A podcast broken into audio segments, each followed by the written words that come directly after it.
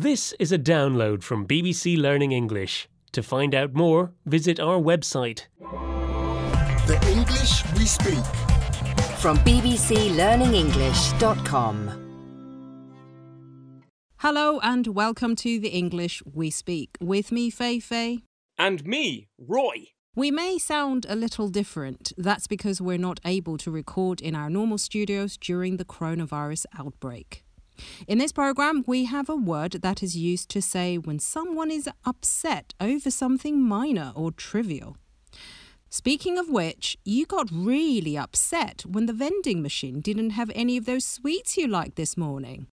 I really like unicorn truffles. Oh, you have no idea how good they are. Oh, it ruined my day. Everyone likes unicorn truffles, but there's no need to get overly upset about it. They're just sweets. You were so salty this morning. What do you mean, salty? You mean I was sweaty? I, I sweat when I get stressed. No, Roy.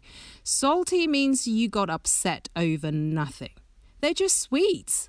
If you're that desperate for them, you should go to the supermarket before work, like I did. Wait, you've got some unicorn truffles? Oh, can I have one, please? You can have one and only one. Anyway, let's listen to these examples. She was so salty when she lost the board game. It's really not that important. He was so salty yesterday when nobody wanted to go to lunch with him. I'm sorry, it was a bad joke, but there's no need to get salty about it. This is the English we speak from BBC Learning English, and we're talking about the word salty. And now, Roy, you're salty because I won't give you more sweets. Fei Fei, you have a bag full of unicorn truffles. You could open a sweet shop, you have that many. So I'm not being salty. I don't think it's unreasonable to be upset that you won't give me one more sweet. Fine, but only because I'm a nice person. Talking about being salty, did you see Rob this morning? Yes.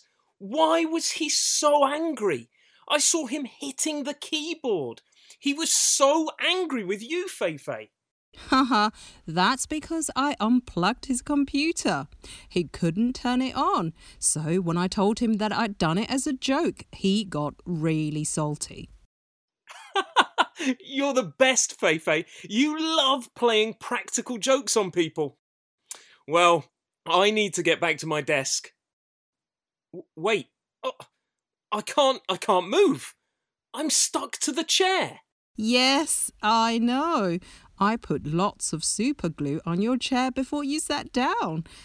Don't get salty about it. Here, have a couple of unicorn truffles to cheer you up. Thanks, Fei Fei, but I really need to go back to work. Can you get me off this chair, please? Bye, Roy. Bye. The English we speak. From the BBC.